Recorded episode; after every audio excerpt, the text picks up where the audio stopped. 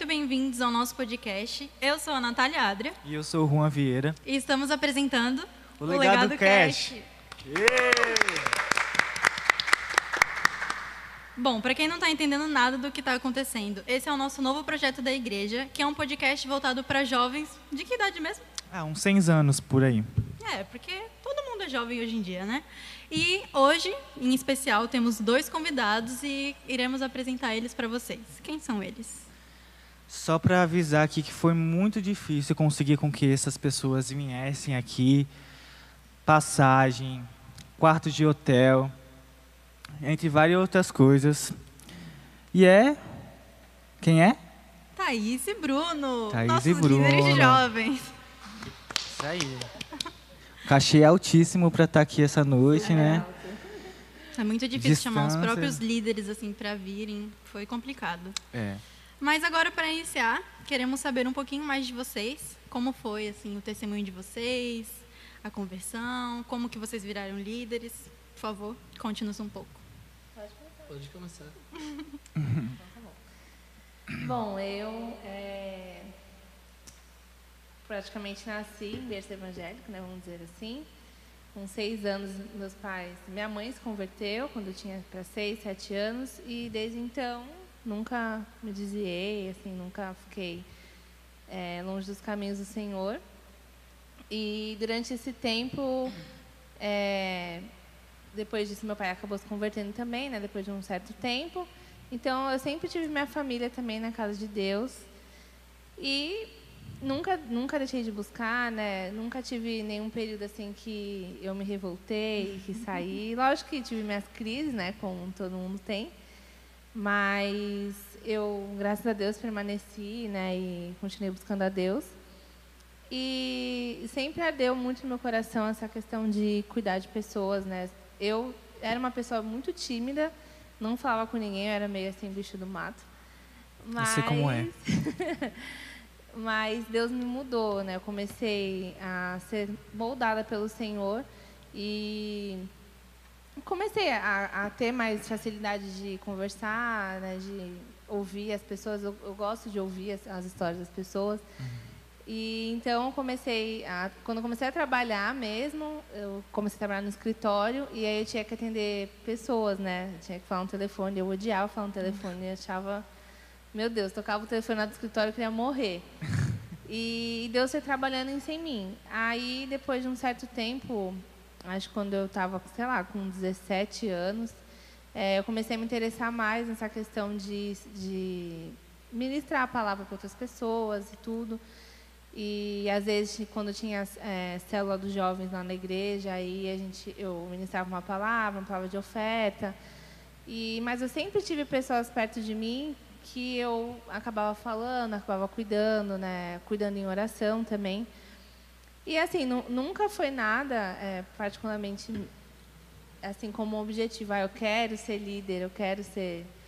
Foi algo que eu, eu creio, né, que é, é plano do Senhor, porque por mais que muitas vezes eu tentei fugir, o Senhor puxou de volta, né? E aí, depois de um tempo, eu conheci o Bruno a gente. Se apaixonou. Me apaixonei. Uhum. E, e depois a gente começou. Quando a gente começou a namorar, a gente tinha muito. É, a gente foi muito pro lado assim de missão, né, eu e o Bruno. Então a gente começou a fazer um curso Legal. de missão urbana. E assim, para o nosso relacionamento, para nossa vida espiritual, foi um divisor de águas. A gente teve a nossa a nossa mente assim totalmente transformada, porque a gente vinha, né, a gente aprendia um, uma certa um certo regimento assim do evangelho. E quando a gente fez esse curso, parece que destravou assim uma chave na nossa nossa vida. A gente teve contato com muita uma outra realidade totalmente diferente do que a gente é acostumado a viver Sim. dentro de uma igreja. E, e para a gente assim, eu falei, meu Deus, é isso que a gente vai fazer. E a gente ficou. Foi mais de um ano, né? Ou foi um ano um curso? Não me lembro. Foi, foi, um ano, eu, eu acho. acho que foi mais ou menos isso. Foi um ano. Era, era todo sábado, a gente é, tinha aula prática, tinha a aula teórica mesmo. E depois disso, a gente é, começou a fazer alguns trabalhos né, de com garotas de programa, com crianças é, carentes, a gente fez com moradores de rua. Que legal. E isso foi brotando no nosso coração. E a gente veio, acabou vindo para Lagoinha depois de um tempo que a gente fez esse curso. E não era algo assim que a gente, ai, na verdade a gente chegou aqui falando que a gente não queria fazer nada. tipo, ah, eu quero só ouvir a palavra, me alimentar. Ficar no banco. E boa, é. Nunca é assim, né? E, e eu lembro que quando a gente chegou na Lagoinha, a gente, o Bruno já chegou trabalhando, já chegou no louvor, o Gabriel chegou no louvor. E eu comecei a ficar com as crianças também. E foi algo assim muito natural. E aí, quando o pastor chamou a gente para liderar os jovens, para a gente foi uma surpresa, porque a gente não esperava. É, a gente não, não tinha isso em mente mesmo. E a gente orou, pediu para Deus confirmação. E, como eu falei, né, por mais que a gente tentasse é, fugir dessa, desse chamado, né, disso, o Senhor sempre confirmava isso na nossa vida. E todas as vezes que a gente pensava, ah, não, é, acho que não é para gente, acho que a gente precisa né, ver realmente o que, é, o que a gente vai fazer, sempre Sim. aparecia algum jovem que precisava de ajuda, que a gente né, teve que cuidar. E para a gente é, é uma alegria assim, imensa a gente ver uma pessoa chegar né, querendo conhecer mais a Deus e, e, ter um caminho, trilhar um caminho, conhecendo ao Senhor, é, se batizar e a gente vê essa pessoa servindo na casa de Deus, não tem nada melhor né, do que isso.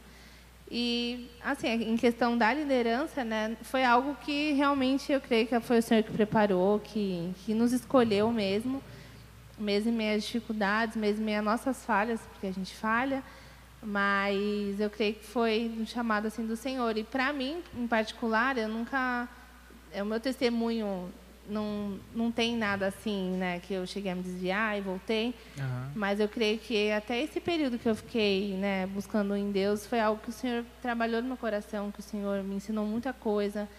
É, até mesmo em relação a relacionamento, a questão de espera, né? Porque o Bruno foi meu primeiro namorado, então eu passei um período de espera. E o único, né? O único. e então esse período de espera, o Senhor me ensinou muita coisa. E às vezes quando eu vou conversar com alguma menina que passa pelas, pelas situações que eu passei, eu penso, meu Deus, eu passei por isso. e na época eu achei que fosse o fim, né? Que eu ia morrer, mas eu passei. Então, o Senhor, nesse período de espera que eu tive também de, em relação ao, ao nosso relacionamento, é, o Senhor me ensinou muita coisa, eu aprendi muita coisa com, com o Senhor, né? Aprendi a servir, esperar em Deus, servindo ao Senhor. E eu acho que é isso. Agora você conta um pouquinho do seu, que o seu já é mais Eita. pesado. É o que vem aí, hein? Eu vou. Deixa eu arrumar esse microfone aqui. Então, é bastante diferente do. Presta seu. bastante diferente do testemunho da Thaís, né? Que ela viveu sempre aquilo ali. Eu não nasci num, num berço evangélico, minha família não era cristã. Minha família sempre, acho que não teve uma religião definida. Às vezes minha mãe é alguma coisa, meu pai ele é em centro, enfim, eu acho que com 16 anos, 15 para 16 anos, eu comecei a ir numa igreja, a Surf House, que era lá no Tombo, que eu já com, tinha começado a pegar onda e um amigo meu me levou, nunca tinha ido dentro de uma igreja, e eu me apaixonei e eu comecei a ir sozinho, ele não foi mais, ele só me levou, e a maior galera do surf, então eu sempre ia lá e tal, é, só que existia um porém, eu tentava ficar firme, só que eu não tinha amigos que eram firmes. Então, tipo, todos os meus amigos eram do mundo e eu tentava ficar firme. Eu não conhecia nada, às vezes tentava ler. Eu gostava muito dos cultos lá, porque era voltado é, justamente para esse público no meio do surf e tal. Eu gostava das pessoas, mas eu não tinha amigos, amigos lá e não tinha pessoas próximas que eram firmes. Então, a inconstância era muito grande. Aí eu tentava, eu me batizei, sem entender, na verdade, muito o que era o batismo. Sou muito grato aos pastores que cuidaram de mim na época, que foi o pastor Rui. E depois desse período, acho que com uns 18 anos, aí eu continuei, na verdade, porque eu tentava, tipo, seguir um caminho cristão, mas eu não conseguia. Aí onde eu me joguei, comecei a beber e e zoeira, e balada, e festa, pistão, enfim. E depois de um período eu passei por diversas coisas. Minha irmã me chamou, minha irmã, nesse período que eu tentava ir para a igreja, ninguém da minha família era convertido. E depois, quando eu me desviei, minha irmã ela se converteu. E ela chamou para mim na igreja, que era onde a Thais congregava, e eu comecei a ir, me batizei, e ali eu comecei a buscar o Senhor. Lá foi onde eu acho que o Senhor ele começou a despertar isso em mim. Então a gente inaugurou uma célula em casa e ia muita gente, toda a galera lá da rua ia, sempre ia muita gente e a gente sempre ajudava essas pessoas. Depois de um tempo, a Thais começou a namorar e daí em diante, assim como ela já falou um pouco, uhum. o, eu acho que na verdade o ser líder não é algo que você escolhe, é uma consequência de algo que você já faz, né? Quando a gente vê na Bíblia também era assim, sempre foi assim, não é tipo assim, ah, eu vou ser, não. Deus ele prepara ou ele pega alguém que já faz algo e põe no cargo. Então, a gente já fazia, a gente sempre cuidou de pessoas. Muitas pessoas acham, ah, o Bruno e a Thaís não erram, isso e aquilo. Nós temos nossos erros, as nossas falhas, mas a diferença é que nós sempre estamos nos pés do Senhor. E nós sempre somos abertos para falar, para ajudar. Nós mostramos sem problemas nossas dificuldades, Sim. as nossas falhas, principalmente também para que as pessoas entendam que o falhar em si também é normal. Até que nós uhum. sejamos glorificados em Cristo, todo mundo vai falhar, todo mundo vai errar. A diferença é que o pecado do cristão, nós costumamos falar que deve ser como um tropeço. Eu estou andando num caminho, eu não prestei atenção e eu tropecei. Diferente de um pecado premeditado, tipo assim, ah, ah não, eu vou fazer aquilo, eu programo, eu penso para mim fazer. E eu acho que foi isso. Eu acho que também um, algo legal do nosso testemunho foi em questão do, do nosso casamento, a gente pôde experimentar o sobrenatural de Deus em todos os quesitos. Quem presenciou viu realmente que não foi nada eu e ela, não foi nada por mim por ela, Sim. foi justamente o Senhor ali. Quer falar? Não, não, pode continuar. e a gente vê em todos os processos e períodos nós vimos o cuidado do Senhor e depois nesse nesse curso que nós fizemos de missões, como ela falou, foi algo desatador porque a gente saiu de uma realidade de igreja das quatro paredes Sim. e foi conhecer lá fora. E a gente passou a enxergar que a gente olhava por um um buraquinho muito pequeno uhum. e depois nós começamos a enxergar, como ela falou, acho que algo mais impactante foi, para mim em particular, foi o trabalho com as garotas de programa, porque é um público muito eu imaginava nesse quesito, ah, elas estão porque querem, fazem porque gostam, uhum. é dinheiro fácil. E quando a gente passou a entender o que realmente acontece, foi desatador. E a gente fazia, era um sábado teórico, né, e no outro era o prático. E a gente ia nos prostíbulos mesmo. Caramba. Tipo, na porta onde elas atendiam as pessoas. E na abordagem a gente viu o quanto elas se constrangiam, o quanto elas precisavam. O primeiro foi do Dia das Mulheres, né? Foi, acho que foi. E. Fica com o seu. do Dia das Mulheres, nós levamos uma rosa para elas e uma carta sendo como se fosse o pai delas entregando, que na verdade era como Deus entregando uma carta para elas. Caraca. Legal. E elas se constrangiam e quando nós íamos abraçar elas, ela, mas como assim vocês vão abraçar a gente? E a gente vê que o amor de Deus e o cuidado de Deus é isso e deve ser para com todos, né? Uhum. E muitas das vezes nós como cristãos, nós acabamos fazendo acepção, ah, esse daí Sim. não, aquele não ah, não, esse daí eu não vou falar. E nós aprendemos muito com isso, né? Porque Jesus morreu para que todos nós Exatamente. fôssemos salvos e não apenas o mais bonitinho, cheiroso, enfim.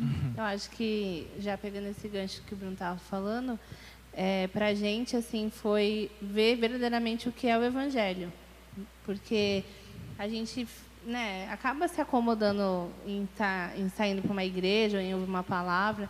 E quando a gente precisou ir para a rua, ir, ir literalmente para a rua e ver né, e entender essa realidade de outras pessoas, né, se colocar no lugar dessas pessoas e se constranger, né, a gente ficava, meu Deus, eh, tinha, tinha situações que nem a gente sabia o que falar, assim, porque o amor de Deus ele é tão, ele é tão maior do que tanta, todas as coisas, né, Sim. né, que a gente limita muito isso para as outras pessoas e a gente na rua a gente via o quanto as pessoas eram sedentas né, o quanto elas estavam verdadeiramente precisando ouvir uma palavra, uma, uma oração. A gente até comentou esses dias, é, a gente passou uma situação em uma desses dias, que eu tava, tinha acabado de ganhar uma Bíblia, eu, eu queria muito aquela Bíblia.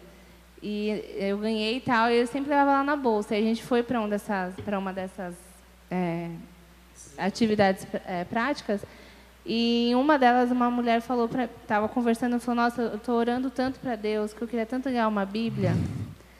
Aí eu peguei, de demência, né? Falei, nossa, nossa caramba. que legal. Ali vende. aí o Bruno olhou para mim e ficou me cutucando assim, aí eu, o quê? Aí ele, a Bíblia está na tua bolsa. Aí eu pensando, nossa. ah não, Deus. Eu queria tanto essa Bíblia. Aí o Bruno ficou me cutucando, me cutucando, aí eu, ah, tá bom. Aí eu fui dar a Bíblia pra mulher, ela ficou super feliz. Aí eu falei pra ele, agora tá me devendo uma Bíblia, vai ter que me dar.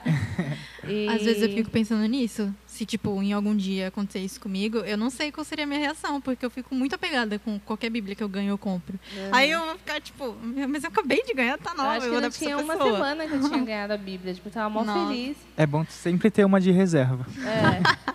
Leva duas né, na bolsa. Isso. E, e, nossa, a mulher ficou tão feliz de receber aquela Bíblia e eu falei, ah, Deus, eu entendi, né, o, o propósito de eu ter vindo até aqui com a minha Bíblia. E, e, é isso, né, às vezes a gente esquece que, que existe muito mais né, do que aqui, existe muito mais do que somente um, um, uma, uma oração, existe muito mais né, do que um, um templo em si. Né, a gente precisa verdadeiramente levar esse evangelho para fora. Realmente. Né? E isso mudou a nossa, a nossa concepção de evangelho, a nossa concepção de reino. E para nós assim foi foi um divisor de águas na nossa vida mesmo. E depois disso que essa questão de cuidar de pessoas, de estar mais perto de pessoas, que foi é, aflorando, né? A gente já tinha isso, mas depois do, do curso foi, né? Acho que aumentou muito mais. E, e aí foi o que o Bruno falou, não foi uma escolha, né? Foi uma consequência de coisas que a gente começou a Sim. fazer. Porque chegava um, né, ia, ia na nossa casa, a gente conversava, cuidava, orava, aí vinha outro, e vinha outro. Então, foi consequência do que a gente já estava fazendo, né? E eu acho que é isso. Quer falar mais alguma coisa? É, eu acho que é isso também. eu acho que isso da, da escola de missões, acho que é algo que todo cristão deve ter uma experiência, porque querendo ou não, a gente dentro de quatro paredes a gente fica dentro de uma bolha em que regras e dogmas dizem que você é seguidor de Cristo. Mas ser seguidor de Cristo vai muito além disso. Vai realmente em fazer diferença na, na sociedade. Sim. O cristão ele faz diferença na sociedade. É que nem um GC que a gente estava tendo, né, esses dias, que a gente estava falando sobre luz na Terra, ou sal na Terra, luz no mundo. Sim. E um é que nem a comparação que tem. Um crente, um cristão que não faz diferença na sociedade é como um sal que não tem gosto. Então ele não tem nenhuma utilidade, a não ser por ser pisado por homens assim. É, então realmente tem que fazer isso. Tem, é, todo o cristão tem que ter uma experiência missionária, tem que saber realmente, não só na, na teoria, mas na prática, uhum. o que é o cristianismo e aplicar isso na, na, na sua vivência e na, na sociedade onde que essa pessoa vive, né? Sim, às vezes não precisa nem necessariamente ir para uma escola missionária, porque tá, tem gente que não tem condições para isso, mas se o cristão tem esse entendimento de que o evangelho é muito mais do que ler a Bíblia 15 minutos, orar um pouco e ir para a igreja de domingo, que o evangelho tá ali para ser propagado às pessoas, ele pode começar a fazer ações, sei lá, tá Sim. na rua por exemplo, coisas que acontecem, né? Tipo, a gente tá no ponto esperando um ônibus. Tem uma pessoa. Do nada, fala pra ela que eu amo ela. Aí tu vai lá, fica, Deus, nada a ver, como assim? Tá Aquela doido? luta. Aí tu fica naquela, não, Deus, é coisa da minha cabeça, não vou falar. Vai lá, fala. Aí tu chega pra pessoa, tu começa a falar, a pessoa começa a chorar. E aquilo ali já foi uma prática do evangelho, Sim. já foi uma, querendo ou não, uma missão. Então, às vezes, ah, os jovens também se prendem muito nisso, de tipo, ah, só vou fazer missão se for, tipo, pra ir pra tal lugar. Se for pra ir pra fora. Ah, É. só, só vale a pena se for pra ir pra outro país. Não, tipo, o seu bairro pode ser seu campo missionário. Exatamente. A gente E- tem a, a, a tendência de achar que missionário é quem vai para outro país, né? Na verdade, a gente até ouvi- conheceu uma frase lá, não, não lembro agora quem, quem escreveu, mas tem uma, a gente, essa frase marcou a gente, né? Que fala que todo cristão é um missionário. Se ele não é um missionário, ele é um impostor. Ou seja, se a gente Sim. não não está cumprindo isso onde nós estamos, então a gente não é um crente de verdade, vamos dizer assim. Né? Na verdade, todos nós estamos cumprindo uma missão, né? Que é o ID de Jesus. E hoje em dia o que nós vemos muito é porque as pessoas acabam confundindo que o ID. Então, tipo assim, o Luana, o Juan, Luan, o Juan é do louvor, então ele não, então ele só canta, ele não precisa levar o evangelho. Ah, não, eu Já sou estou fazendo o meu chamado. eu sou diaconato e a gente entende que o ID é uma rodovia que todos precisam percorrer. Sim. E o meu chamado é um meio que eu vou percorrer, como se fosse Sim. um automóvel. Uhum. O louvor é como se fosse o carro, a outra coisa, a comunicação é como se fosse uma moto. Então, o que vai mudar é o meio que eu vou levar o ID para as pessoas. Sim. Mas o importante, todo cristão ele deve cumprir esse ID de anunciar o evangelho de Cristo, né? Sim. E entrando nesse assunto aí de ir, de, de propagar o, o evangelho, é, vocês acham que esse bastão está sendo transferido para os jovens da nossa geração? Vocês acham que os jovens dessa geração estão preparados para instruir as próximas gerações o evangelho, a de fato saírem por aí e, e propagar o evangelho?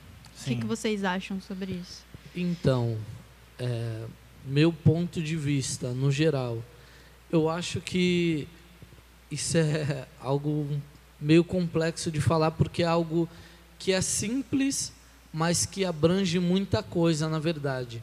O problema hoje também, no meu ponto de vista, é que todo cristão, todo jovem, ele é bombardeado por muitas informações. Então a gente vai procurar alguma pessoa que a gente se identifica mais. Ah, um gosta da Priscila Alcântara, outro gosta de não sei quem, e cada um segue uma linha diferente.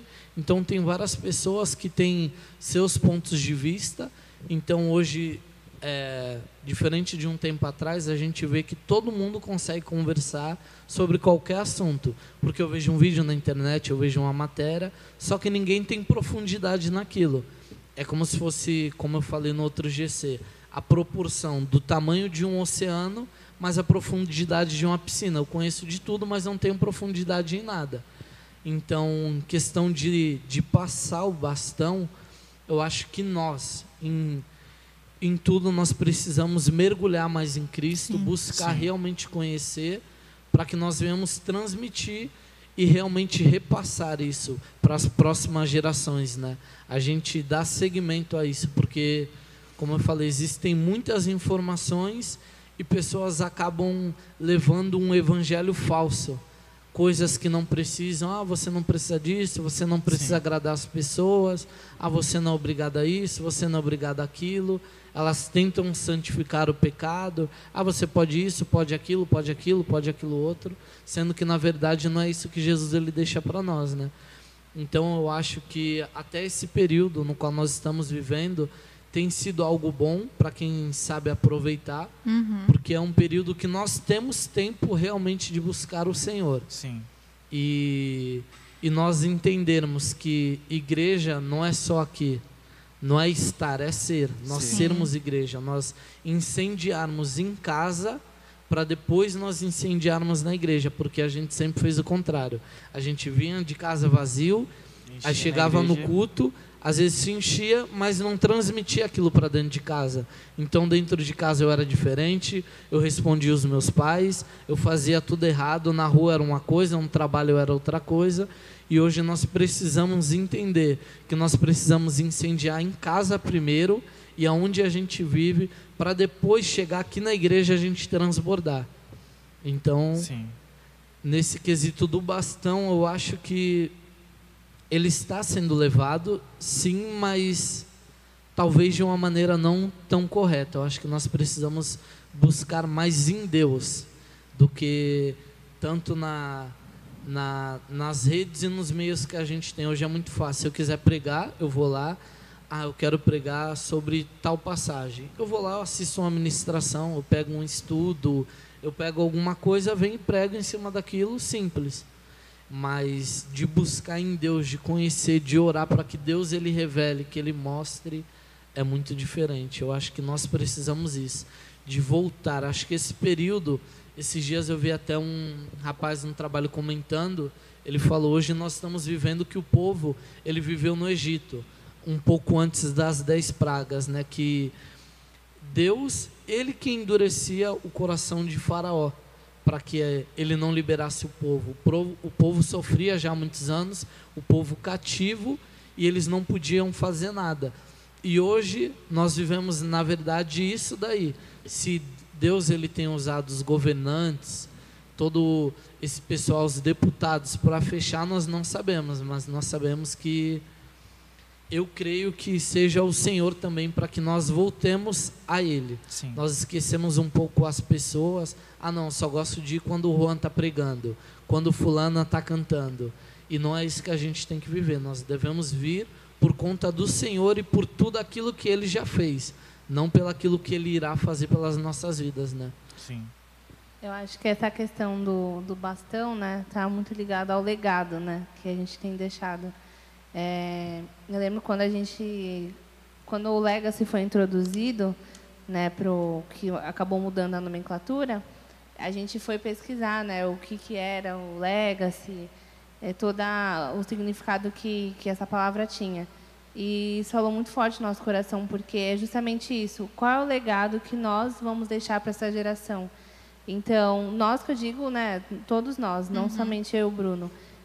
É, o que, quais as nossas ações, né, elas vão deixar é, um bom fruto, vão deixar um exemplo para essa geração, ou vai ser é, mais um casal, mais uma pessoa que vai denegrir ou que não vai ter feito nada? Né? É, a gente até teve um, um exemplo disso do pastor Neves, a gente falou muito isso, né, amor? Quando o pastor Neves ele faleceu, a gente falou, a gente ouviu muitas pessoas que nem, nem eram cristãs comentar dele, né, comentar de atitudes que ele, que ele teve. E eu falei para o Bruno, eu falei, olha só o, o legado que esse homem deixou, né, de muitas pessoas até hoje falarem dele, tanto pessoas aqui da igreja quanto pessoas que não são cristãs, falarem, né, que foram abordadas por ele através de um de uma palavra, de uma oração, que a vida dele De era um um, exemplo, de um abraço. beijo, né? Então, assim, é, ele foi um homem que deixou um legado para aqueles que ficaram.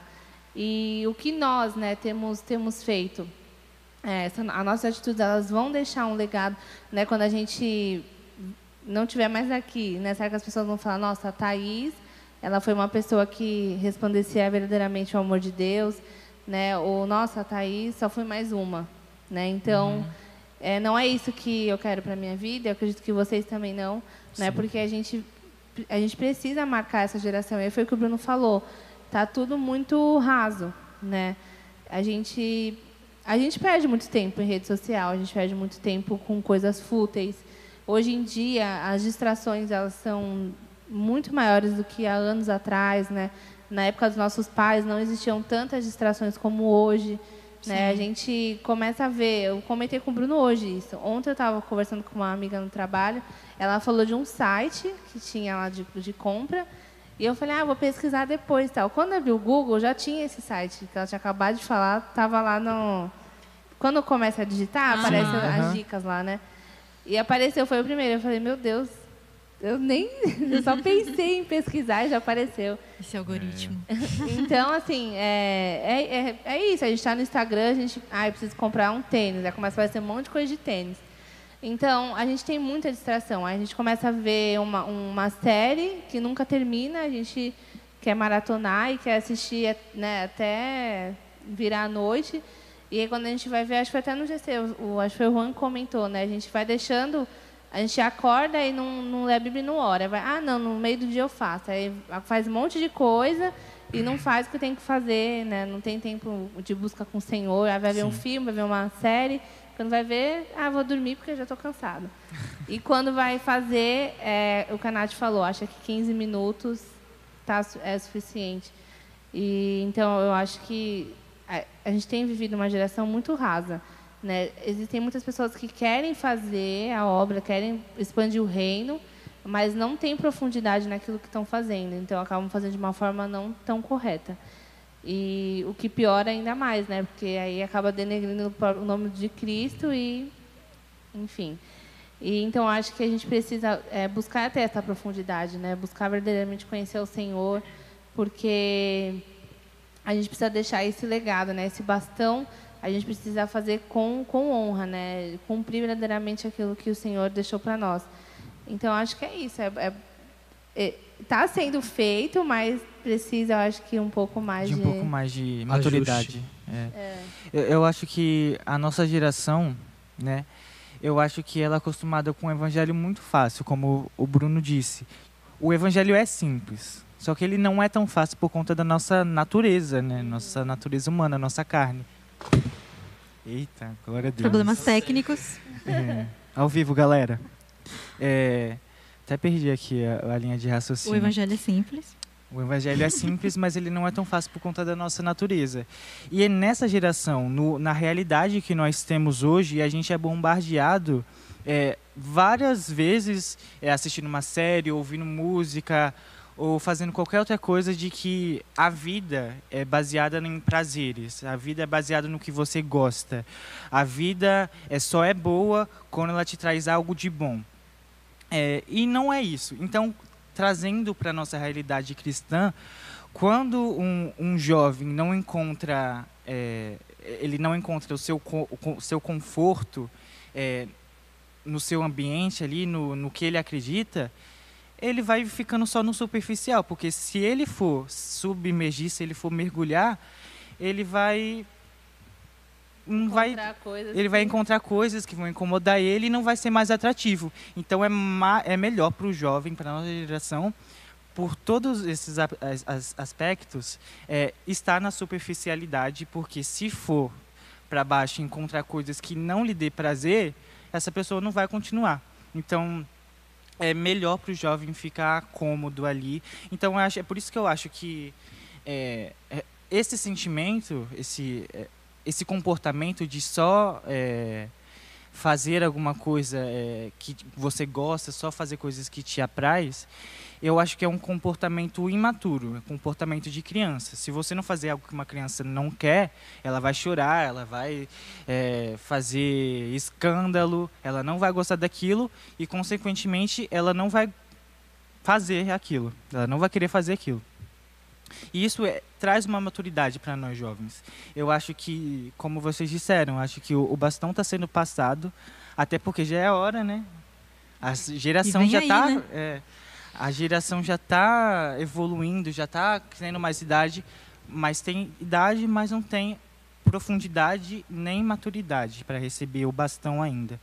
É isso que eu acho. Eu acho que devido a esses fatores que vocês comentaram também sobre ter muita influência das redes sociais, muita informação, tudo, acaba realmente enchendo o dia do jovem, acho que até do indivíduo, vamos dizer assim, do cristão.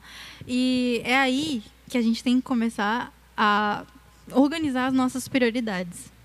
Se a nossa prioridade é Cristo, a gente vai arrumar um tempo do nosso dia para ler a Bíblia. Pode ser 15 minutos, mas tem que ser os 15 minutos que você realmente está ali, tipo, com, com Deus, com qualidade. Não, tipo, ah, eu vou ler três capítulos porque eu preciso ler a Bíblia hoje, senão, sei lá, Jesus vai ficar bravo comigo. Não, tem que ter o um entendimento de que eu vou ler a Bíblia porque eu preciso ler a Bíblia, eu preciso me conectar com meu pai, não porque ele vai ficar chateado ou porque ele vai me castigar. Tem gente que tem esse pensamento, né? Sim. E eu acho que o que tem faltado também, que ajudaria a mudar esse comportamento de comodismo, de não querer ser confrontado, é também isso de disciplina e de constância. Porque falta, muitas vezes, disciplina em nós, e não só nisso de, de espiritualmente falando, né? Eu vejo que para muitos jovens essa fase é complicada de você é, incluir uma disciplina na sua vida, de você começar a ser disciplinado, sei lá, nas tarefas de casa, nas tarefas da escola ou da faculdade. E isso é muito importante para a nossa vida. E trazendo para o meio, assim, do, dos cristãos, é, é muito importante ter disciplina na nossa vida devocional, porque nem sempre a gente vai acordar com vontade de ler a Bíblia ou de orar, mas por disciplina Sim. nós sabemos e temos o entendimento que nós precisamos fazer aquilo, porque nós precisamos ter o nosso momento com Deus, nós precisamos é, nos conectar com Ele, falar, conversar com, com o nosso Pai. E quando essa disciplina não tem, a, a nossa base né, espiritual, a nossa vida, fica movida por sentir. Ah, quando eu sentir de ler a Bíblia, eu leio. Ah, quando eu sentir de orar, eu leio. E aí acaba gerando um evangelho raso, um evangelho fácil, né? Entre aspas. E, Fala, fala, pode falar. Pegando um gancho do que os dois falaram, é, esse problema hoje em dia também que eu vejo é isso, como vocês falaram em questão dos prazeres, né? Então tem muitas pessoas que buscam a Deus justamente só para sentir. Uhum. Ah, se eu não sentir um arrepio hoje, o culto não valeu a pena. Se eu não sentir a presença de Deus e quando a gente para para entender na parábola do semeador, né, que o semeador ele lançou a mesma semente em solos diferentes. Sim. Então, não tinha a ver com, com a semente, porque a semente foi a mesma, tinha a ver com o solo que não recebeu. Então, às vezes, nós fazemos acepções de pessoas. Nós olhamos a. Quando é o Juan, o Juan que está cantando, eu gosto, eu sinto a presença de Deus. Mas quando é fulano de tal, eu a não gosto. A gente seleciona as coisas, né? Tipo, ah, eu vou hoje porque alguém tá tá pregando é alguém que eu gosto. Ou só, só assiste no celular, porque o David Leonardo, ele prega amor e eu quero escutar amor. É, eu não quero nada que me, que me confronte. É, eu acho que é, so, é sobre isso. É sobre isso. É, é, sobre isso, tipo... Eles, as pessoas só procuram coisas que vão massagear o ego dela. Porque senão ela não vai ter prazer aí. Ela não vai ter uma mudança e é isso. E Eu acho a... que isso já tem uma dificuldade, é, já falando um pouco disso, é, em questão dos jovens, né? Porque as pessoas não querem ser tratadas. Uhum.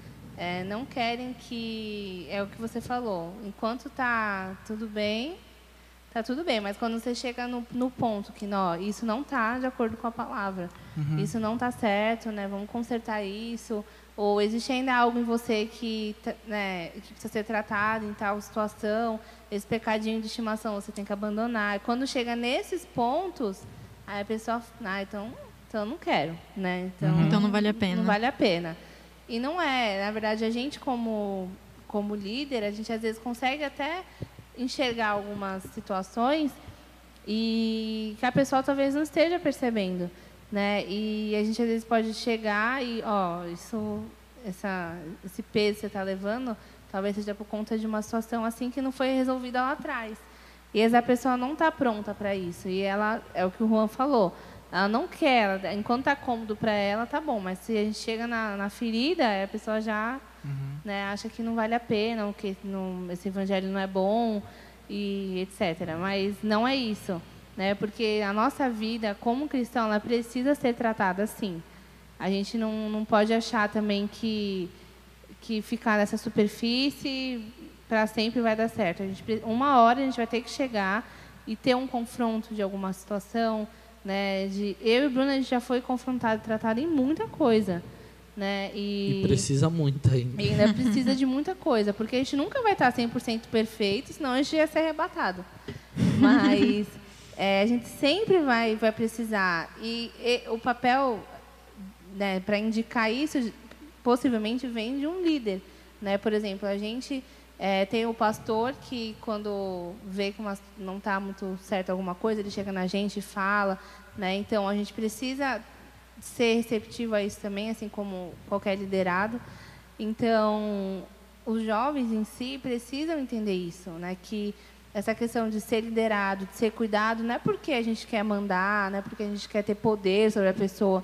Pelo contrário, é porque a gente, às vezes, enxerga algumas situações que precisam ser tratadas que talvez estejam é, amarrando aquela pessoa, que né, seja sendo pesado para aquela pessoa.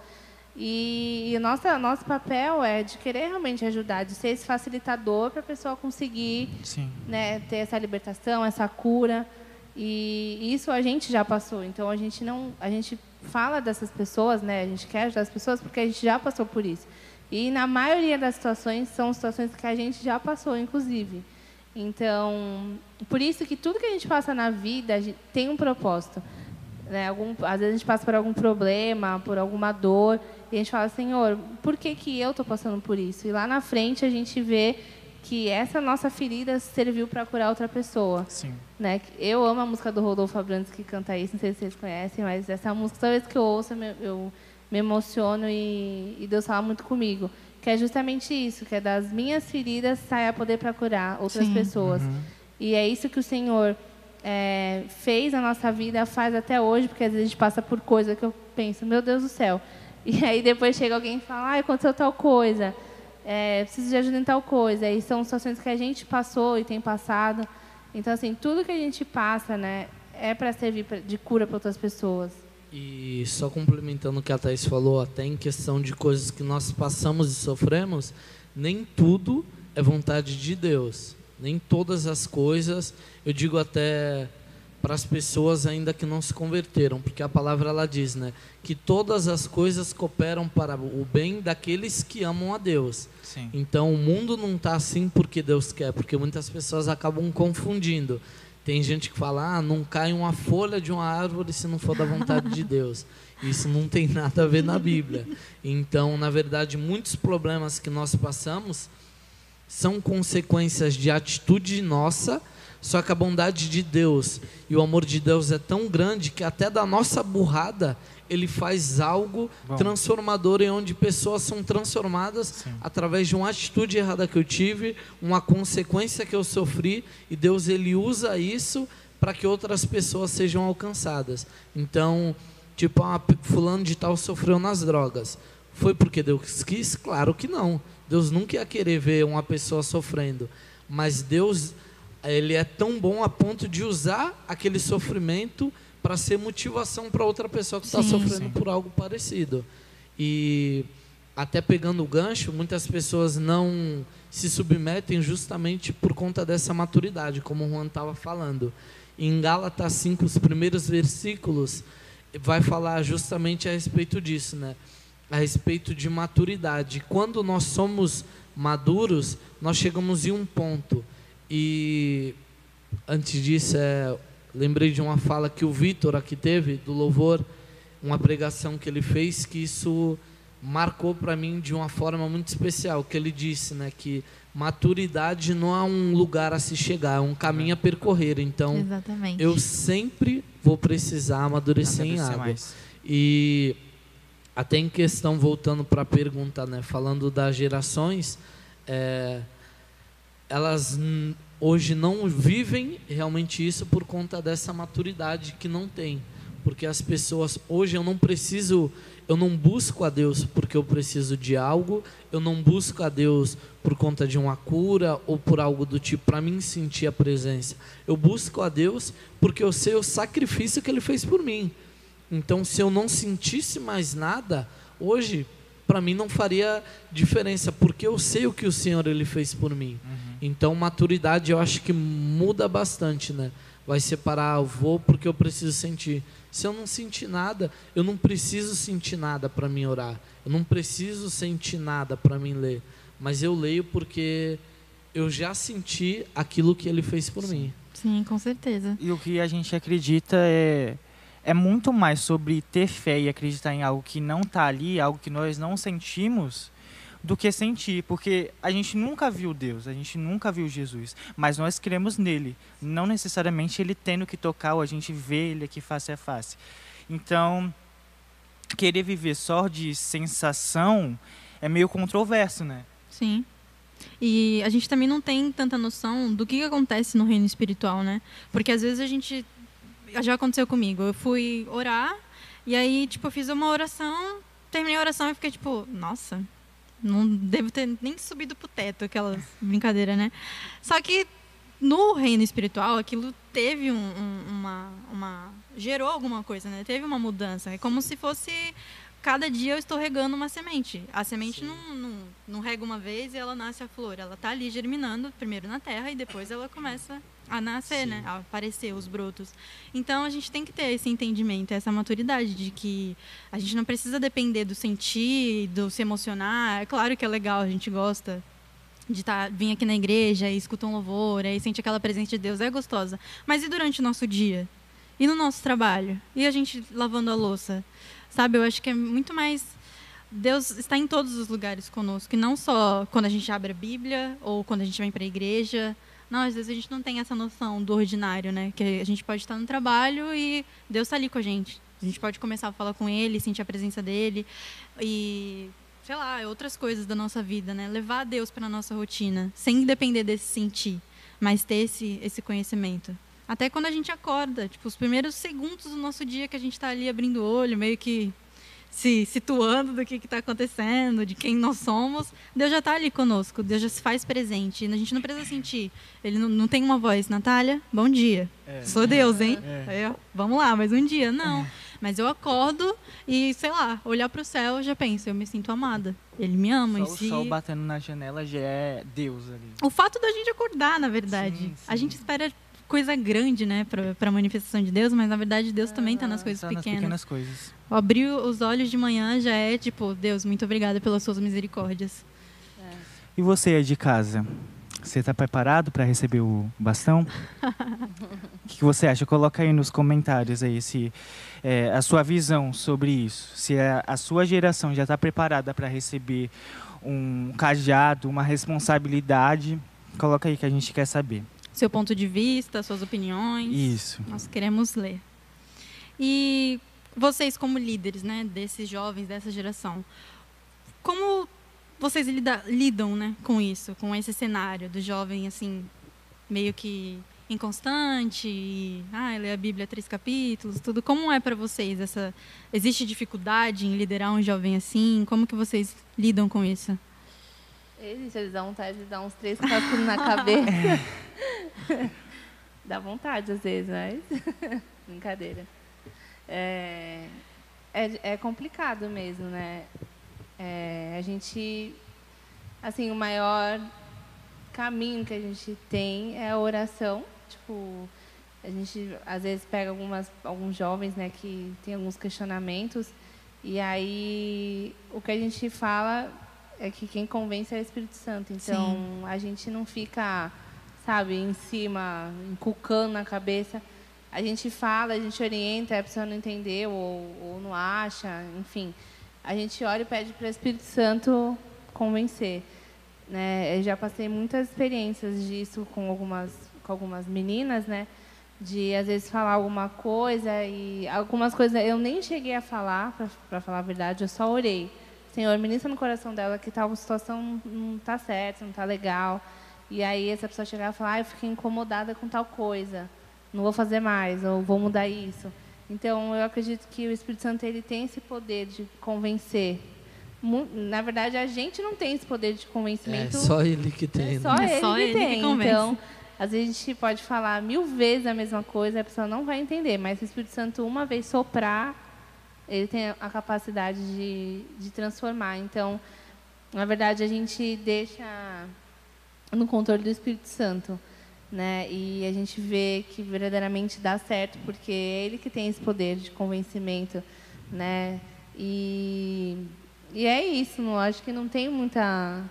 A gente não fica muito em cima mesmo de ficar falando e tal. A gente ora e pede para o Espírito Santo guiar e ministrar. E quando a gente vê a situação sendo revertida, é, é muito lindo ver como o Espírito Santo de Deus ele age. Né? E eu acho que é isso que eu falo É, e, em particular, eu gosto muito de lidar com aquele jovem que questiona. E a gente tem até um é, em tem especial. um abençoado aí na nossa vida. Eu acho que ele está é. assistindo agora. E é muito bom o, o jovem que questiona, que ele corre atrás, que ele confronta mais no quesito de aprender, porque isso nos motiva a buscar mais, a se aprofundar mais, a entender mais. E eu acho que o que mais é, incentiva o líder em si, claro que ele entende que é o chamado, mas é justamente isso, o, os liderados quando eles confrontam, quando eles correm, quando eles querem conhecer. Então, eu acho que isso é o que mais nos motiva. E sempre quando a gente está um pouco mais desanimado, quando está tipo, ah, está muito difícil, o Senhor ele sempre levanta uma pessoa em específico, geralmente aquelas bem complicadas que eu acho que é, isso é o que ajuda bastante. A gente tem um que ele é ele mas, é bem sim. mas é, por exemplo, essa pessoa que não citou, ele foi uma pessoa que chegou na nossa casa e junto com a esposa dele, ele falou assim: "Nós queremos ser cuidados por vocês, nos ensinem, porque a gente não sabe", não foi, amor?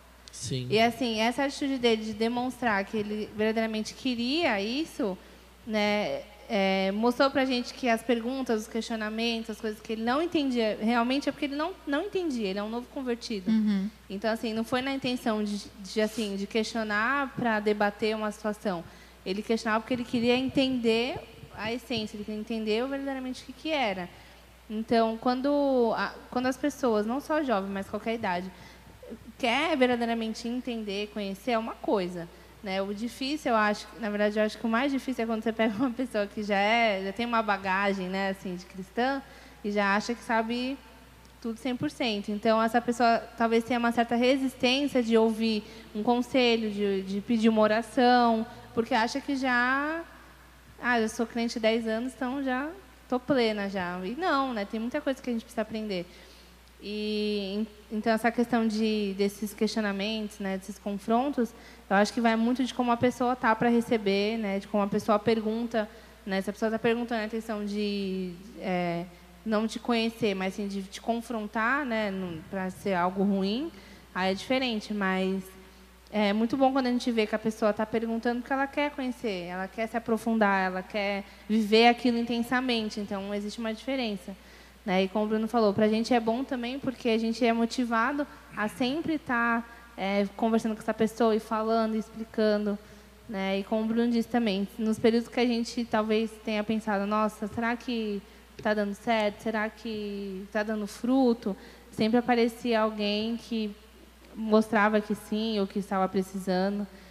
E, mas acho que é isso. E essa questão do Espírito Santo, né? que é ele que por exemplo, esse exemplo que o Bruno deu, a gente tinha situações que a gente falava várias vezes do mesmo assunto. E a pessoa, tá bom. Aí chegou outro dia, então, Deus ministrou no coração que é isso mesmo. Então, não é o que a gente vai falar. Né? É o agir do Espírito Santo. Então, é deixar no controle dele. Eu acho muito legal essa relação de líder com liderado, porque é, acaba fluindo muito aprendizado para os dois lados. Uhum. Eu aprendo muito com vocês e vocês também podem aprender muito comigo. Muito. Na verdade, eu acho que a gente sempre aprende, aprende mais do que ensina. E é muito legal isso porque eu acho que o conhecimento nunca é demais. A gente não vai chegar a um nível que, não, eu sei tudo, então só vou ensinar agora. Não, às vezes coisas que sei lá, básica, que a gente tinha certeza que sabia já daquilo, muito sobre o assunto, vem alguém e muda a forma que você via aquilo. Sei lá, alguma Sim. passagem que tu lia, não, é isso aqui mesmo. Não, é isso mesmo. Aí vem uma pessoa, nossa, eu estava lendo tal passagem e não é que aconteceu aquilo, sei lá, a forma que Jesus falou com tal pessoa, me fez, me fez pensar isso. E tu fica, caraca, realmente. E aí você aprende algo novo e assim vai indo. Eu acho isso muito bom. É, eu também acho muito, na verdade, a gente sempre vê isso, né? Que a gente aprende, na verdade, sempre mais. E às vezes até quando a gente vai transmitir algo, Aprende. a gente fala algo que, que tipo, precisa ouvir. caraca, velho, mas era isso que eu estava precisando. Isso e, acontece muito. E a forma Na que maioria das vezes é assim. Você termina a mensagem e fica. É, Isso é pra mim. acho que Entendi. Era pra mim esse recado. E é engraçado porque enquanto você escreve, isso acontece muito com a gente. Tipo, ele vem falar alguma coisa comigo, aí eu tô, não, Juan, porque pipipi, papapó, fala um monte de coisa. Aí quando eu termino, eu fico, eita, Juan, eu acho que foi pra mim isso aqui, e vice-versa também. E é muito bom porque acaba crescendo junto, né? Tanto É, líder e sim. liderado. E acaba tirando essa distância, né? Do liderado e do líder, que tem essa imagem de, tipo, líder aqui eu aqui. Porque Sim. ele é o líder e ele vai falar o que eu devo fazer e eu sou apenas o liderado. Mas não, eu acho que ser líder eh, lá fora pode ser até isso, mas dentro da igreja é, é muito. É mais. um, os dois sendo cúmplices ali. Sim, eu um ajudando o junto. outro, Isso. caminhando junto. É mais do que delegar o que fazer ou então apontar para o caminho que o jovem tem que seguir. É sobre estar ali com o jovem, pegar na mão dele e ajudar ele a caminhar, a trilhar aquele caminho. Eu acho isso muito importante e honrável, na verdade, Uhum. essas pessoas que têm esse chamado. E a gente, é, pra gente estar aqui hoje, a gente teve pessoas que fizeram isso com a gente. Sim. né? Então a gente teve, teve- tiveram pessoas que tiveram uma contribuição gigantesca no nosso caminhar com, com, com Cristo. Né? O Bruno em específico, né, por conta dele é, ter se convertido depois. O líder também, ele era uma das pessoas que questionava muito, ele era uma das pessoas que não entendia muita coisa, ficava na cabeça do líder.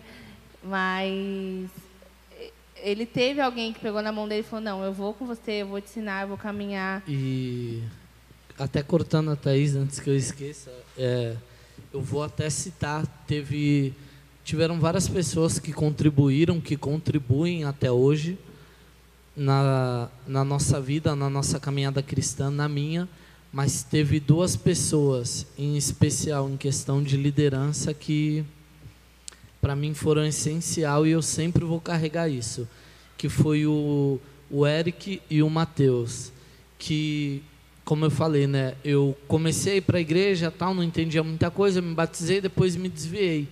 E na verdade, um pouco antes, eu acho que uma semana antes da minha irmã me chamar para ir para a igreja, eu tinha sido ganho por um amigo meu, que a gente já não se falava, que foi o Eric. E um dia ele foi, quase ninguém mais da rua falava com ele.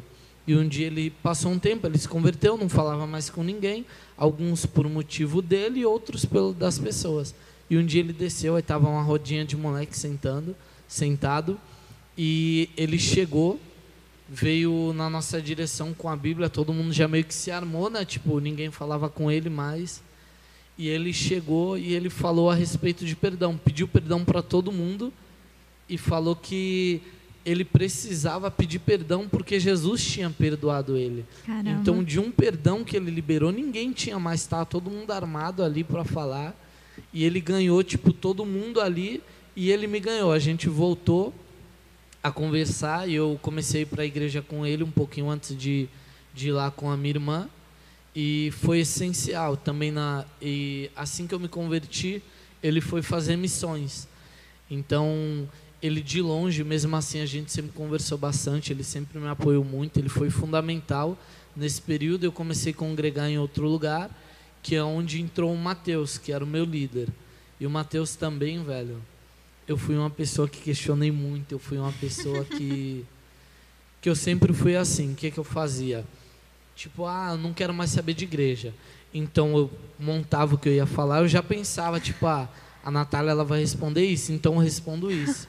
E todas as Já vezes montava o diálogo Planejamento na cabeça, todo. Todas as vezes ele me quebrava, velho. O Matheus, ele várias vezes de madrugada ele ia na em casa. bicho era embaçado.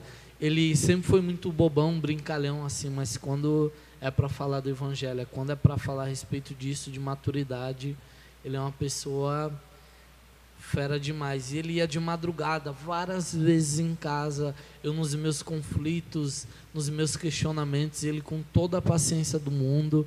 E às vezes eu praticamente morava na casa dele, eu passava semanas na casa dele. E eu tive esse cuidado, muito próximo, muito. Ele realmente caminhou.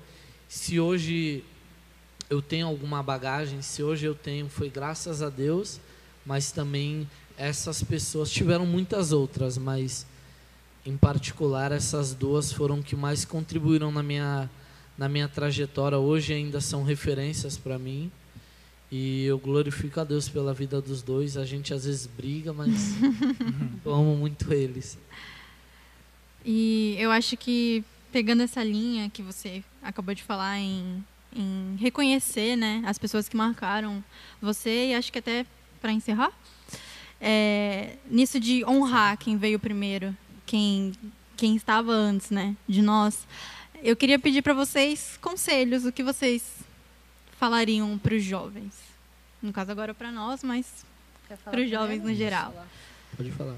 Bom, o conselho que eu dou é, é, de, é justamente o que a gente já conversou, né? É de buscar ter essa profundidade com, com Deus. Uh, nossa, a gente não é tão velha assim, né? A gente ainda é jovem. Estamos aí quase no. Estamos no meio termo. Jovem até 100 anos, segundo é. a Bíblia, então. É, segundo o podcast também. Segundo o podcast, aqui é jovem até 100 anos. Então, é, como a gente, acho que todo, a nossa conversa toda hoje serve como um conselho, né? É, diante de tudo que a gente tem vivido de, no, nesse período de pandemia, inclusive, né, esse período mexeu muito com muitas pessoas. Eu acho que desde o ano passado a gente vive um cenário muito diferente do que a gente já estava vivendo antes. E eu lembro que ano passado, sempre comento isso, foi uma, foi tipo uma bomba, né, de, de medo para todo mundo, de preocupação. E aí chegou o final do ano, a gente criou uma esperança de que esse ano ia ser melhor, de que tudo ia passar, né, que a gente ia conseguir comemorar aniversário de boas e tal. e aí chegou meu aniversário e estava na pandemia de é, novo. Eu também, cara, eu também. eu falei, ah, amém, Senhor. Então, assim, a gente tem vivido dias difíceis. Eu acho que não tem como a gente anular o que a gente está passando, né? não comentar sobre isso. E o maior conselho que eu dou diante de tudo que a gente tem vivido, né? diante desse cenário de pandemia, diante das influências que a gente tem na internet, é justamente isso, é buscar ter essa profundidade em Deus e ter a nossa confiança em Deus. Né? A nossa âncora tem que ser no Senhor, porque se a gente pender para o lado da, da distração, pender para o lado do, do medo, da ansiedade, a gente vai perder o foco daquilo que verdadeiramente é. Então, a gente precisa, como jovem, né? o meu conselho é de se aprofundar em Deus, criar raízes no Senhor, e, e se entregar verdadeiramente, né? Não viver aquilo, aquela superfície rasa. É tudo que a gente conversou hoje. Eu acho que serve Sim. como um conselho, né? E um conselho também é de buscar ajuda. Se está precisando de ajuda, gente, busca ajuda, porque não precisa ter orgulho, né? É, a gente está aqui, eu e o Bruno, a gente está aqui totalmente disponível para ajudar, né? A gente às vezes encontra a resistência de algumas pessoas, às vezes até mesmo pelo, pelo que a pessoa já passou, né? pelo jeito da pessoa, enfim. Mas se você que está em casa ou está ouvindo a gente, né, precisa de uma ajuda, precisa de uma oração, precisa de um conselho, precisa desabafar, a gente está aqui para ajudar, não só a gente, mas a igreja tem, tem outros líderes, né, tem um pastor. Então, nós estamos aqui para ajudar as pessoas que precisam. Então, se você se encontra numa situação né, que precisa de ajuda, Peça ajuda, isso não é vergonhoso, né? isso não, não, é, não é feio. Pelo contrário, isso mostra que você está disposto a, Sim. a amadurecer, a, a ter uma, uma cura, uma restauração. Então, nós como líderes estamos aqui, existem outros líderes também na igreja. É, eu acho que o meu maior conselho é esse, de buscar em Deus e, se precisar de ajuda, gritar. É, eu acho que pegando o gancho da Thaís, como ela já falou, né? É exatamente isso, é o mesmo conselho que eu ia dar e contar com pessoas, porque Deus ele nunca vai usar árvore, passarinho, quarto, solidão para falar com ninguém. Deus ele sempre vai usar pessoas para falar com a gente. Então, não quero não, obrigada. Deus ele sempre vai usar pessoas para que nós sejamos alcançados. Então, a gente se isolar, a gente ficar sozinho, isso nunca vai ser bom. E a gente vê isso até desde a criação, né? Quando Deus ele viu que não era bom o homem ficar só, então ficar sozinho nunca vai ser bom para ninguém. Sim. Então, se- nós devemos sempre procurar pessoas para e pessoas, eu acho que corretas, porque não é qualquer pessoa que vai entender o processo que eu estou passando, não é com qualquer pessoa que eu vou me abrir, que eu vou contar minha vida, porque isso na verdade pode ser um problema depois. Então, nós devemos procurar pessoas em Deus que estejam dispostas ali para nos ajudar. E como a Thais falou, né? Temos nós, temos vocês também. E eu acho que é isso. Já jogou a responsa aí, já sentiram, né? Eita. É, porque. Não dá nem gente- pra fugir porque foi ao vivo. É, todo mundo tá vendo. e, e a questão de, de caminhar junto, né? A gente precisa ter alguém para caminhar junto. Sim.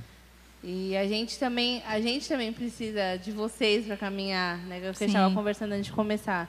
A gente precisa ter vocês, a gente precisa, precisa de ajuda. Sozinhos a gente não consegue fazer nada. Sozinhos a gente não faria isso aqui hoje, né? Sim. Então a gente precisa ter também vocês do nosso lado, vocês e os que estão ouvindo em casa também assistindo a Lógico. gente. É, e é isso. Quer falar alguma coisa? Não, acho que falaram tudo aqui. Sim. Queremos agradecer aos convidados de hoje pela disponibilização. E acho que é isso, né? É isso. E aí, galera, gostaram? Comentem aí o que, que Comente vocês aí. acharam. Se vocês quiserem fazer alguma pergunta aqui para o Bruno e para Thaís, ó, Vamos olhar, hein? vamos ver aqui, hein? Hã? Nosso vamos produtor ver aqui. aqui uma pergunta. Tem perguntas, diretor? Diretor tem perguntas, galera. Perguntitas aí para os nossos líderes. Posso ler uma aqui? Pode. Qual a maneira mais adequada para abordar uma pessoa e falar de Deus para ela? Eu acho que não existe uma maneira mais adequada. Eu acho que cada um deve usar aquilo que tem em si. Eu acho que tem pessoas que são mais espontâneas, tem pessoas que são mais tímidas, mas eu acho que qualquer hora e qualquer lugar é, seria essa forma adequada de falar. Desde que nós falemos de Jesus, o plano de salvação, o amor que ele tem para com nossas vidas, igual você estava falando, tipo, ah, tá no ponto e Jesus me incomodar. Eu acho que não existe uma maneira mais adequada. O adequado seria nós falarmos sempre, né? Sim. E o adequado, eu acredito também que é vocês colocar na mesma posição que outra pessoa, de pecador. Uhum. Porque a gente nunca está acima de outra pessoa, né, nesse, nesse quesito. Então, quando eu converso com alguém de igual, mostrando para ela que eu também sou pecador, mas que o amor de Deus também me alcançou, então esse, essa acho que é a maneira adequada de, de falar. Temos aqui outra pergunta também dos nossos ouvintes aí. É, até que ponto, segundo a Bíblia, o jovem maior de idade deve se submeter aos pais? Ser Não fogo. entendi. Até que ponto, é segundo a Bíblia, o jovem maior de idade deve se submeter aos pais? Até ele morrer. É. Porque o primeiro mandamento com promessa que nós temos é honra pai e mãe. Não está falando A É, idade. a criança ou adolescente. Nós devemos honrar o nosso pai e nossa mãe enquanto nós vivermos. É isso que prolonga os nossos dias, né? E esse é o, um dos maiores mandamentos. Honra aí, se submeta aí. É, um pouco nesse assunto de, de casa e família, tem uma aqui também. Como um jovem pode lidar com o jogo, com o jogo desigual dentro de casa? Eu acho que mostrando o testemunho. Eu sendo a diferença, eu mostrando Jesus na minha vida, às vezes eu não vou precisar nem falar nada, as minhas atitudes vão ser o suficiente Sim. para que as pessoas dentro da minha casa sejam alcançadas. E isso foi uma realidade que eu passei na minha casa. A Thaís ela era muito pequena, ela não citou, mas minha sogra sempre costuma falar que o meu sogro, pastor, hoje ele foi ganho por uma oração da Thaís, quando ele era como se fosse um pai de santo, né? E ele estava muito doente, eu não lembro, a dengue? É, tava com dengue. E ele estava muito doente, minha sogra já havia se convertido, a Thaís também, mesmo muito pequena, e um dia ela de joelho orando na cama pelo meu sogro, e meu sogro ele quis conhecer esse Jesus no qual ela havia orado. Então, isso até enche os olhos quando fala disso. Então acho que é com as nossas atitudes. Sim, Boa. com certeza. E a gente até comentou esses dias, né? Aham. No, no GC. Eita, que tá chovendo pergunta aqui, hein, galera? E vamos aí, vamos mandando. Isso aí, interage aí. É, temos a pergunta aqui do Tiago, filho do pastor. É, É, como confrontar sem parecer ignorante? Isso é simples, eu acho que é o confronto, na verdade, não é agir com ignorância, é mostrar de acordo com a palavra atitudes que nós estamos tendo erradas, né? Então, eu não preciso ser ignorante para te confrontar. Eu te confronto mostrando na palavra. E no Ó, amor. Esse caminho que você está seguindo não está sendo correto ou algo do tipo. A gente tem que estar sempre respaldado na palavra. Não adianta eu querer confrontar alguém né, com a minha opinião, que a minha opinião diante da Bíblia não significa nada. Sim. Então, eu preciso ver, ó, se a pessoa tem uma conduta que não está legal, não está de acordo, eu vou confrontar ela na palavra. Olha, a palavra nos orienta a tal coisa, né?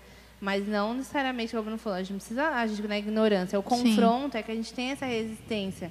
Achar que o confronto é você chegar, ah, você não sei o quê, não sei o quê. Não é isso.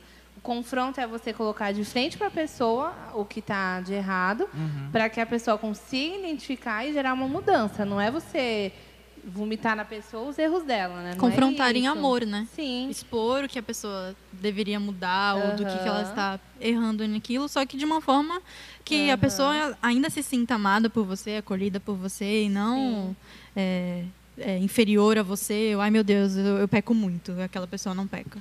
E como a, a, a Thaís disse antes, sempre se colocar no mesmo lugar que a pessoa. Você não é pior que a pessoa para chegar e confrontar a pessoa como se você nunca tivesse pecado, julgando a pessoa. Então acho que é isso mesmo. É, temos mais perguntas aqui. Sou o único cristão da minha faculdade. Tenho medo de ser julgado. Como posso falar de Jesus aos poucos na faculdade? Essa experiência eu posso até comentar um pouco, porque eu passei por isso. Eu comentei, acho que no GC, se eu não me engano, ou foi para alguém esses dias. É, quando entrei na faculdade, eu ouvi muito assim: você vai se desviar. Porque a minha faculdade era, era um bloco e um bar. Um bloco e um bar, era assim. até o quarteirão inteiro. E eu ouvi muito de muitas pessoas, inclusive cristãs, falando para mim: ai, nossa, quando você entrar, você vai se desviar. Não se desviou até agora, mas. E eu falei: Senhor, eu não aceito isso. Por, por quê? Eu sou cristã, então só porque eu entrei na faculdade eu vou, vou beber, vou me desviar? Não, não tem nada a ver. E eu, eu, eu sempre pedia para Deus: Deus, que eu venha ser luz naquele lugar. E aí eu entrei numa sala com 68 mulheres. Né? Imagina como era, porque né? 68 mulheres era muita falação. E, e eu, eu falei, Senhor, eu não aceito estudar quatro anos em um curso e não ganhar pelo menos uma pessoa. E eu lembro que eu não tinha amizade, não conhecia ninguém, só conhecia uma das meninas que começou a estudar comigo, que também já era cristã. E eu lembro que eu queria achar alternativas também, né, de conseguir ser a diferença na, na sala, na faculdade. E resumindo a história, porque é muito longa, o que, o que fez a diferença na faculdade foram as minhas atitudes. Foi o que o Bruno estava falando agora. É, as nossas atitudes falam muito mais que as nossas palavras. Então, o nosso testemunho é o que a gente sempre comenta, né? Às vezes, a nossa vida vai ser a única Bíblia que a pessoa vai ler. Então, com a minha vida, né, acredito, não que eu seja melhor que ninguém, estou dando um exemplo, Sim, né, sim. mas com, com a minha vida, com as minhas atitudes, é, eu consegui demonstrar para algumas pessoas que eu era uma, que eu era cristã, né, que eu, eu, eu tinha é, buscava em Deus e tal. E uma dessas pessoas aceitou Jesus, né, começou a caminhar junto com a- comigo e tudo. Até hoje ela fala muito sobre isso, que ela conheceu a Deus através da minha vida. E depois de um tempo, na faculdade, começou a ter também uma célula lá no, na hora do intervalo. Eu comecei a ir, comecei a chamar algumas meninas da sala para ir também. E eu vi que gerou frutos. Então, é, o que, a gente, o que né, a gente pode fazer na faculdade para ser a diferença é justamente ter a nossa vida no centro da vontade de Deus e ser essa, essa Bíblia para as pessoas lerem. Né? A- talvez é, tendo atitudes, por exemplo, Uma vez eu fiz isso, não fiz grande, mas fiz pequenininho. Escrevi um versículo na lousa. Tem algumas atitudes que a gente pode fazer, né? E, e faz diferença. E, mas eu acho que a principal é nosso, o nosso testemunho. Né? Aquilo que a gente faz, as nossas atitudes vão, vão fazer com que outras pessoas queiram conhecer esse Deus. Ah, é a tá frase bom? que eu amo, né? Pregue o evangelho em todo momento, se necessário, use as palavras. Exatamente. Está sempre na minha mente. Valeu mais uma aí? Mais duas? Pode ser. Duas? então vamos de mais uma aqui. As pessoas de hoje veem a igreja como algo preconceituoso. Como podemos quebrar essa barreira? Então, é, hoje, como a gente havia falado no começo, né? Hoje nós somos bombardeados por centenas e milhares e milhões de informações. Então, todas as pessoas têm um ponto de vista acerca de tudo. E as pessoas ela acabam generalizando. Ah, porque tal pastor roubou, todos roubam. Porque tal fulano traiu a mulher, então todos traem. Porque tal fez isso. Eu acho que é nós mostrando mostrando a diferença em nós primeiro, porque ninguém nunca vai vir aqui através de nós se nós não dermos um bom testemunho. Sim. Então, nós mostrando primeiro em nós que nós somos a igreja e que igreja é, não quer dizer a gente estar tá aqui num templo, de sim de nós sermos. Então, e depois trazermos e mostrar que aqui, em específico, a Lagoinha, ela é uma igreja diferente. Nós temos vivido debaixo da, eu creio que uma visão que Deus ele estipulou. Nós temos sido cuidados, orientados pelo nosso pastor e eu creio que seja com isso, até com o que a estava falando, só complementando, eu acho que é com as nossas vidas, mostrando que nós somos diferentes. Igual até no trabalho mesmo, eu trabalho com quatro meninas na minha sala. E são quatro operadoras e tem a sala de trás coordenador. Enfim, tem muitas outras pessoas que trabalham. Lá no trabalho é de turno, então sempre tem uma rotatividade muito grande de pessoas. E nós vemos vários cristãos que dão um mau testemunho. Então isso até é muito chato às vezes, porque é você se policia o tempo inteiro, você tenta sempre dar um bom testemunho, você está construindo algo, aí vem outra pessoa com atitude quebra aquilo ali. É fogo. Mas graças a Deus, é, sempre eu tenho tentado, eu creio que eu nunca tenho, nunca tive algum mau testemunho a se fazer, até que elas passam mais tempo no dia comigo do que a própria Thaís, porque eu trabalho 12 horas por dia. Enfim, mas eu acho que é isso, de nós mostrarmos que independente elas de. já vieram aqui na igreja, né, já vieram conhecer e tudo, então se ele não desse um bom testemunho, é. não viriam aqui conhecer, né? Uhum. E eu acho que é isso, é de nós mostrarmos um bom testemunho e mostrar que ainda existem pessoas que realmente oram, que se preocupam, que buscam, que existe ainda uma igreja que é voltada para o coração de Deus. Sim. Que... Boa. Legal. Pensar sobre isso. É, temos a última aqui, a última polêmica, hein, galera? Meus pais me proibiram de ir à igreja. Devo obedecer? Eita. É. se os pais falaram, com certeza sim, mas como nós falamos, nós somos a igreja. A igreja não é somente nós irmos aqui, então eu creio que dá para essa pessoa orar, dá para ela buscar, dá para ela ler, talvez eu tenho certeza, se ela mandou mensagem aqui, ela tem como assistir também. Sim. Então, é. eu creio que dá para ela fazer até que Deus ele toque e veja, de, é, Deus ele toque os pais dela e os pais delas vejam, né? Algo de diferente ao ponto de despertar. Eu vi até uma vez um testemunho de um rapaz que ele morava num, num centro de, de, de macumba e ele foi e os pais deles eram quem lideravam lá e ele começou a ir para a igreja. E todas as vezes que ele orava ou que ele chegava em casa, ele falava: Ó, eu estou chegando agora, todo, tudo de ruim pode ir saindo. Eu estou chegando, agora eu cheguei, vocês vão ter que sair, porque eu sou luz, Espírito Santo de Deus habita em mim. e podia estar quem for na sala, na casa, ele sempre falava. E essa pessoa que testemunhou isso era um amigo dele. Ele falou, era muito estranho. Todas as vezes que eu chegava com ele na casa dele, ele falava a mesma coisa. E ele disse que numa sexta-feira de noite, os pais dele chegaram para ele e falou: "Filho, você não quer sair hoje?" Ele falou: "Não". Ele achou estranho, né? Os pais mandando o filho sair numa sexta de noite. Falou: "Não, não quero não".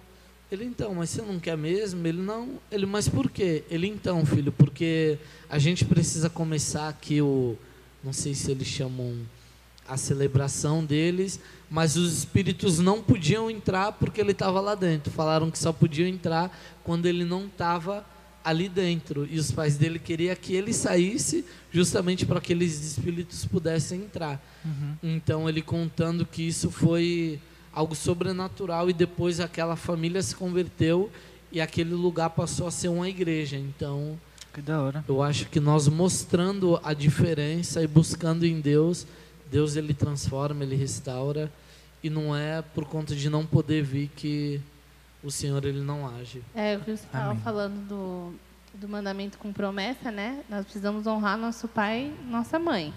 Então, se os pais não, não deixam vir para a igreja, precisa obedecer, né? E a nossa atitude de obediência vai fazer com que é, o Senhor honre a nossa atitude também. Então, com certeza, tem que obedecer. É, como o Bruno falou, a igreja não se restringe a só estar aqui, né? Então, é possível buscar a Deus, mas a obediência aos pais ela é necessária também.